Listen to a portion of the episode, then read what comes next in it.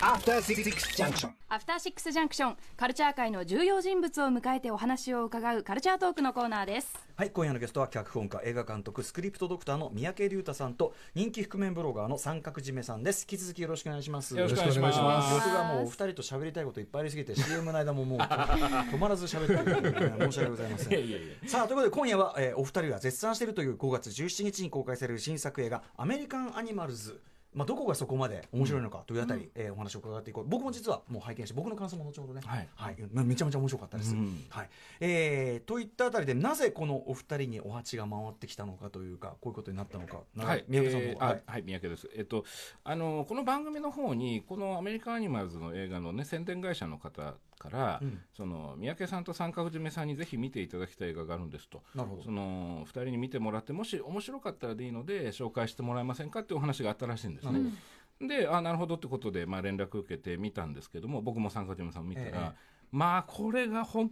当に面白くてですね。宮家さんがもうものすごい即座にいや、そう超高評価を下ってねいやそうなんですよ。さってっていうのがあって。なので、あの、まあ、5月の段階でこんなこと言うのもなんなんですけど、うんうん。この、こっから先半年、よほどのものが出てこない限り、僕ちょっと今年一番かもしれないなってえーそれはすごい。ぐらい思ってて、で、まあ、ぜひ、あの、こちらの方からもね、紹介させてくださいということで、うんうん。まあ、今、今日ここに至ってるというのがありますね。はい坂口さんもやっぱり見た途端に、いやー本当に、まあ、なんで僕に声がかかったのかっていうのが ちょっとびっくりはしたんですけど。いややっぱ坂口さん、うん。今だってその映画のタイトルね、うん。検索するとあもうすごいトやップにきますもんだって。本当本当何何やめてください。ちょっと胸が痛いんで、すいません本当に。いやでも本当そうもう声かけていただけるの嬉しかったですけど、もう本当見たらあこれは面白いと思って、うん。はい。もうぜひ僕もと、はい。はい。ぜひお二方ね多分違う視点で、うんあの見られてると思いますんで、えー伺っていきたいと思います。ではそのお二人激推し。まあ私もでも面白かったね、まあ、3人激推しということでいいでしょう。アメリカンアニマルズとはどんな映画なのかうなぎさんご紹介お願いします、はい。アメリカンアニマルズは2004年に4人の大学生が実際に起こした時価およそ12億円相当のヴィンテージ本窃盗事件を映画化したものです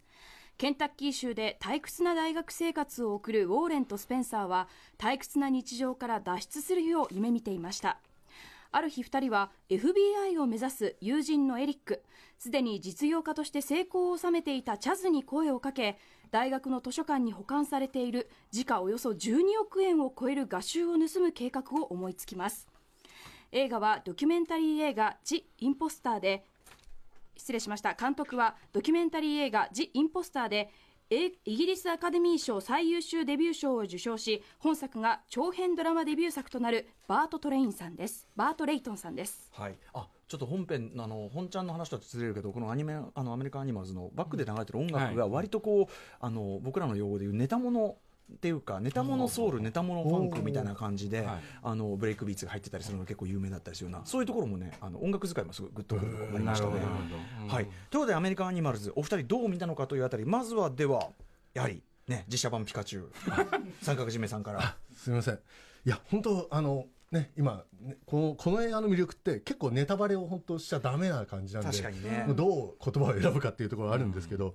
あのまあ面白かったっていうの言っていいですよね。もうそれさっきから言ってますよ。すみません本当にで、まあ、大学生が高い本を盗もうとするっていうのを、まあ、宣伝で言ってますから。これ大丈夫だと思うんですけど、大学に所蔵されてい。る気象本ですよね、本当にそれ自体がものすごい高いような、そうですそうです、それを計画を立てて準備するあたりがまずすごいワクワクする雰囲気あって楽しいです、まあ、ケーパーものの面白いと言いましょういやか本当にあの映画から学んだりする。あこれちょっとねあ言っちゃいました。途中ね。そう。いやいいんじゃないそれ。はあいいですか？そのだっていいですか？学生だから そのこれまでにあったそいわゆるケーパーもの、うん。そのチーム強奪もの、のとか、まあ、強盗ものみたいなものの映画見て勉強するんですよね。名前のお互いのなんかコードネームとか、い。らないのに つけたりするそれ見てるだけなんかあいいないいな強盗っていいなみたいな。ちょっとあの語弊が。語弊がねよくないもちろんよくないんですけどなんかちょっとほっこりしてくる。んです計画を立てていくワクワクみたいなね、あります本当に。でさらにグッとくるのがその計画実行する場面ですよ。これ僕あのもうそこで起こることがすごいリアルに感じられて面白かったんです。あのまあ、僕昔あの、警察官だったんですよ。そうあの、まあ、本当かどうかわかりませんけど あの僕は自称で言ってるわけですから そこややこしいからいいじゃないですか。本当に本当にそうなんだいいじゃないですか。んですけど、あの一応5年弱ぐらい働いてたんですけどそのうち1年間は刑事課のお手伝いをしてたんですよ。はい。で、まあ、いろいろな手口を学ぶうちにあのあこれなら自分でも犯罪できそうだな。あのっていうのはプラ手口プラスほら警察のやり方も知ってるから。そうね。操作の仕方も知ってるから。操作のその穴も分かるから。そうですそうです。ただもちろんやってませんよ。向こうのだからダーティーコップものですよね完全にね。でももちろんやらなかった。いややってない人がねあの話がね分かってますよいやでもなんでやんなかって言えばそう倫理観がもちろんね犯罪ダメっていう倫理観だけじゃなくて100%安全でうまくいくなんて犯罪はないから。です要するにさっきキャッキャキャッキャ計画立てた通りになんかいかないそうなんです。あのまず何らかのリスクは絶対あるからそんなこと普通しないわけですよ誰だって。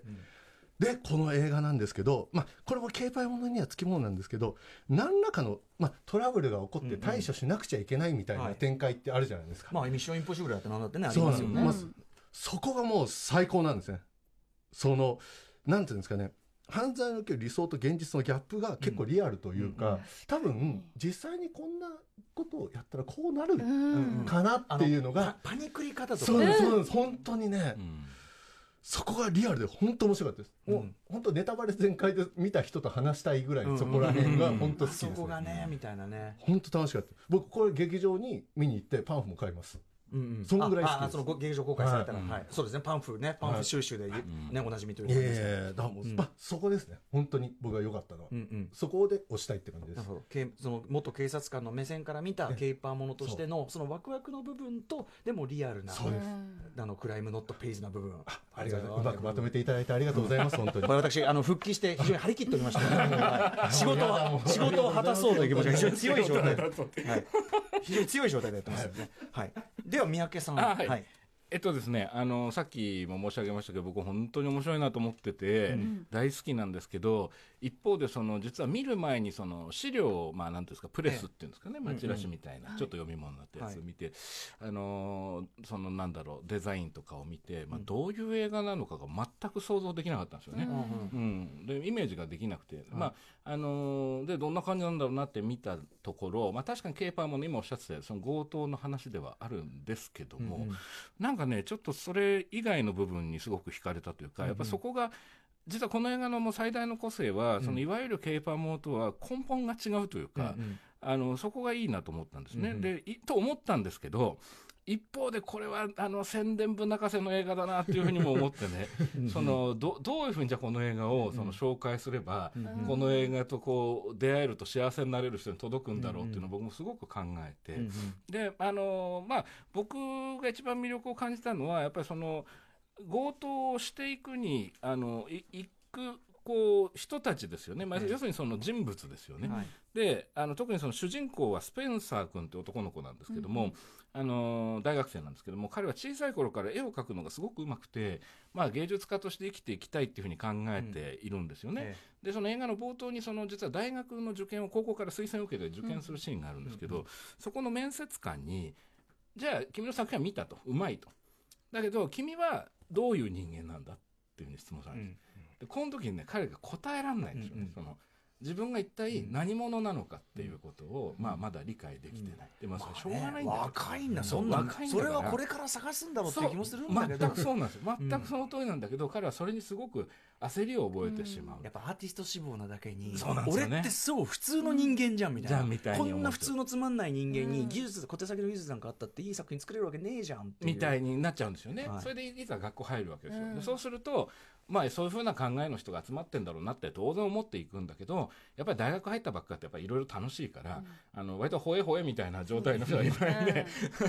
あのあのソソーシャルソーシャルネットワークの序盤みたいなああいうね。あのそうそうそう。寮でさ大騒ぎしてるパーティー三昧みたいな同級生が寮でねその人たちがそうででその寮の同じ部屋のルームメイトもなんかインターネットでこうエロ動画ばっか見てたりしてて、で俺何やってんだろうなみたいになるんですよ彼が。でその時にねすごく彼はあのいいセリフがあって。あのまあ、ゴッホとかそういうね、まあ、彼が憧れてるその、まあ、芸術家ですよね。そういう歴史に名を残してる芸術家っていうのはみんなこの自分が知らない生き方をきっと知ってるんだ、で特別な人生を彼らは送ってるんだ。だから芸術家なんだと、でそこが自分に決定的に欠けてるもんなんだっていうふうにどんどん思ってっちゃうんですよね。でねこんなはずじゃないんだけどなと思いながらこう学校で生活していく中であの親友にの、まあ、ちょっと悪友のウォーレン君っていうのがいるんですけど、彼に言うセリフがあってね何かが起きるのを待ってるんだけどそれが何なのか分かんない。いやーでもこれでもそれさえ起きれば俺の人生は特別なものになるはずだっていうんですよ。なんかみんなが思うそうなんですよ。そうなんですよ、うん何もでもなないね俺っていうのに焦燥感を感じるの誰でもあるだろうしそうなんですよね、何かが訪れるうん。起こるはずなんだみたいな、うん。そう。でそれさえ起きれば全部チャラになるんだっていうふうに、まあ、思い込んでいく、でそんなある日彼はあの大学の図書館に、まあ、ちょっと寄贈されたというか、飾られることになった。その画家で鳥類学者のジョン・ジェームズ・オーデュポンという人が書いたね、そのあの鳥類のねうん。図録みたいな、ね。アメリカの鳥類って有名なタイトルバックにもなってますそうなんですよ、あの出てくるんですけども、まあ、日本円で時価12億とか13億とかかかるっていう、でこれのベニーロ・フラミンゴっていうその赤い鳥の絵に見入られてしまうんですよね。でそのすごい価値であの自分の絵はねうまいけど面白くないって言われている彼が、もうその目の前にある画集はもう大変な価値で評価されてガラス張りの中に入ってて決定的なそこにこう目の前で見てるのに距離を感じてねで見入られていくんですよ。これを盗まなきゃいけないって思い込んでいくんでね、ここのシーンがねはい。すごくよくできていて、周りの人には聞こえないんですけどうっすらとそのベニーロ・フラミンゴの鳴き声がファーッと入るんですよ。あ彼には聞こえるんですよ。うんだからねこう冒険へのいざないっていうかそのうん鳥が実はそのベニーロ・フラミンゴってアメリカの北アメリカに生息する唯一のフラミンゴらしいんですよね、うんアメリカの中ではまあ希少な、でそこにひ引っ張られていくというかね、見入られていってでその悪友たちと一緒にまあ非常に無茶な計画を立てていくその うん。本当にねこう計画そのものはワクワクで何度も何度もここで止めればそう。全くそうここで止めればあれが、ううん。ん、あれがまたさ切ないっていうか、そうなんですよね。でもここで止めたらただの人生に戻り、うん。何にもないけど、うん。リスクもないけど、そう。毎回そこがねそうなんですよ。何箇所かねそういうターニングポイントみたいなのがあってね、だから僕はなんでこの話を今してるかっていうと、うんうん。やっぱりケーパーものでね強奪ものでそれこそオーシャンズシリーズみたいなものを引き合いに出すと、まあ上手い人がねその、うん。そういうのが得意な人がうん。こうなんだろうな計画をしっかり立ててどうやってうまく処理するかっていうところがまあ見せ場だったりすると思うんですけど、そうじゃなくてその、まあ、はっきり言ってしまうと自分にないものことをやろうとしてる。その自分に足りないものっていうのをこう無理してやろうとしてしまう人たち、ううん。ん、でそのあのでも気持ちもわかるんですよね、うん。その自分にないから他の人が持ってるもので。でそれを手に入れないと自分はいけないんだっていうふうに思い込むんだけど元から持ってるものを生かすって方向じゃなくて、こううん無理をして頑張ってしまうって方向に行くから、要するにケーパーになりようがないはずのメンバーが集まってくるんですよね。あうん、で でもじゃあどうなるんだろうってねもう心配でしょうがないっていう。うん、だからそこがさっきさんかじめさんおっしゃってたね。そのいざ実行するシーンがねすごい緊張感って全くその通りでね、あのーで実は演出も素晴らしくってもともとドキュメンタリーを撮られてた監督さんで、めちゃくちゃリアルなんですよ、そこの本番に向かっていく過程がね。あ。そこはもう、うん、こんなに怖いっていうぐらい、こう人事とは思えないもうキャラクターにねもうこっち見てるのも愛を持ってるし、もう怖くてしょうがないっていうねその粋じゃないんですよね。要はそのだからジョージ・クルーニー感はないわ。けもういっぱいいっぱいいっねぱいいっぱいなの。それがねすごいね見逃せないですよね、っていう感じですよね、あと今そのねドキュメンタリーもともと捉えてた方ってこれじゃあちょっとネタバレだからかな、その要は実話ベースで、うん。ドキュメンタリーベースでもともと捉えていた方だからこそのちょっとこのタイプの作劇見たことないかもっていう作りじゃないですか、確かに確かに。そうなんですよ。ああこんなのありなんだみたいな。そうなんですよね。っていう、うん。あのある作劇があってこれまあぜひ見て、ねちょっとギョッとしていただきたいしあと、うん。やっぱりあのふ実話だからそれぞれの証言を元にしてるんだけど、うん。まあ、じ往々にして証言が食い違ったりすることがあるっていうのを、あ全くおっしゃるとりですね、うん。見事にこう、うん。映画にしてて。だそれこそ羅生門みたいな、はあのゆあとはユージュアル・サスペクトみたいなね、こううん。うん人の見方によってその事件の捉え方が違ったり、うん。はい。もっと言うとその事件を捉えることによってそれに関わった人のうん。捉え方がみんなはい人それぞれで違ったりとかっていうふうに、そうですよね、うん、なんあいかこう。あいつって結局さみたいなのとかそうそうそう。あとまたそのねあのチームがあの普通だったらここ組まねえだろうっていうやつとかも あの単に車出せるからとかそういう理由では入ってきたりしてそれとかがうわダメだろこのチームはっていうね。全然元から仲良かったとかでもなく全然ねなんだろう仲悪いわけだから。ポットででこうパッと現れたりして。そう。いうのとかもなんかこうでもリアルですよね。リアルですね、はい。だから結局その高い絵を強奪するっていうあ一つの夢というか、うん。あのそういうものにこうみんながどんどんどんどんこうぶら下がってってしまうというか、それだけを頼りにあの前に進んでしまう。でその間は自分のこと考えなくていいわけですよね。うん、でそこがねあのだからあのこの映画は強盗の話ですけどそれをモチーフとして捉えると多分誰でも思い当たる節がある話でもあるなと思って、普遍性があるなっていう、だから本当にそれこそさっき何者でもないって言いましたけど、本当に浅井亮さん何者じゃないけど、あのオーシャンズとは全然違うタイプの映画ですけど、ちょっとねあれに近いような感情も、あとなんかやばい経験すればやばい人間になれる元素、ホステル2とかにある。一番最悪のパターンですよだから。そうそうそう。俺はやばい男になるためにやばいけバカかと、お前みたいな空っぽにやってどうすんだみたいなのあるけど、そうそうそう。だからねそういうだから実はそのケーパーものっていう形式を使ってエンターテインメント性も担保されてるけど、実はそのすごくすごく微細なところを描く青春映画でもあるというか。そうですね。だから例えばそのチラシのイメージとか予告のイメージで、こうケーパーものとかそういう強奪ものってあんまり自分今まで興味なかったなみたいなタイプの方も楽しめるというか、あのもちろんそういうのが好きな人もハラハラできるようには作られてるんですけど、ハラハラするうん、割とこう人間ドラマとか青春ものとか好きな人も楽しめると思うんでそういう方に届くといいなと思ってて。苦い青春映画ね本当にね、いやー。といったあたりいやお二人のでもねあのも元警察官っていうのはなかなかないです。しやっぱ犯罪は合わないというね。あそうですね、犯罪割に合わないですよ。必ずね、あのアクシデントが起こると思い。ますから、大変です。はい。はい。ということで、えー改めて、えーいきますと三宅さん三角締めさん激推し私も推しでございます。アメリカンアニマルズは5月17日金曜日より全国公開となります、えーでは三宅さんから最後のもう一押しお願いいたします。はい、えーとですね、実はですね、この先ほどから面白いと言ってるこの映画の監督の、えーバート・レイトンさんがですね、なんとこのスタジオにずっとさっきからいらっしゃって、あれ？実はこのやり取りをずっと聞いていたという、バートさんにご挨拶いただきました。あーどうもはいナイスミーチューはい Thank you for having me. Ah,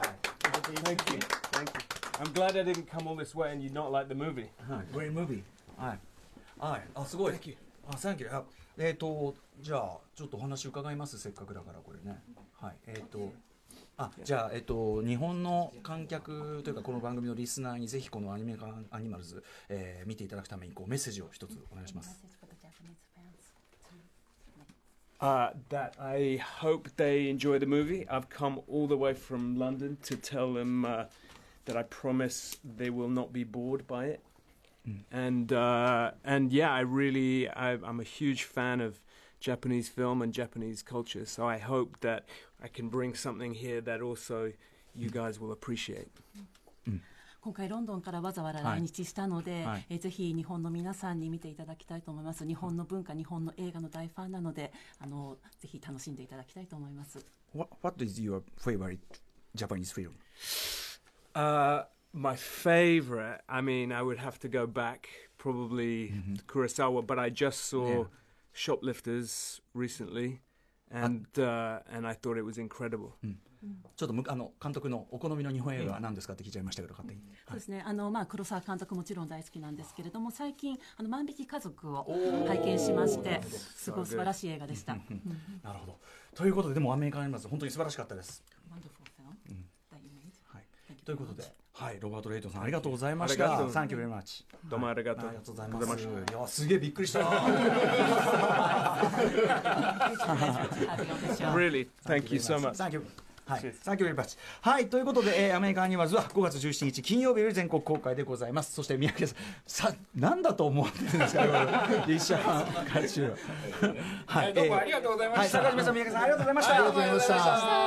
た。すごかったですね。びっくりしたあーびっくりしたはいということで、明日のこの時間は歌丸さんが最新映画を評論する週刊映画辞表ムービーウォッチメンです。でもね、僕、病み上がりで、アベンジャーズエンドゲームとかやるの超大変なんで、ネタバレとかで怒られるのもうちょっと先にしたいんで、来週に持ち越して、代わりに、え金曜日は、山本隆明アナウンサー、高木による独自の目線で映画を語る、山本ムービーウォッチメンを私とお送りいたします。After Six Junction.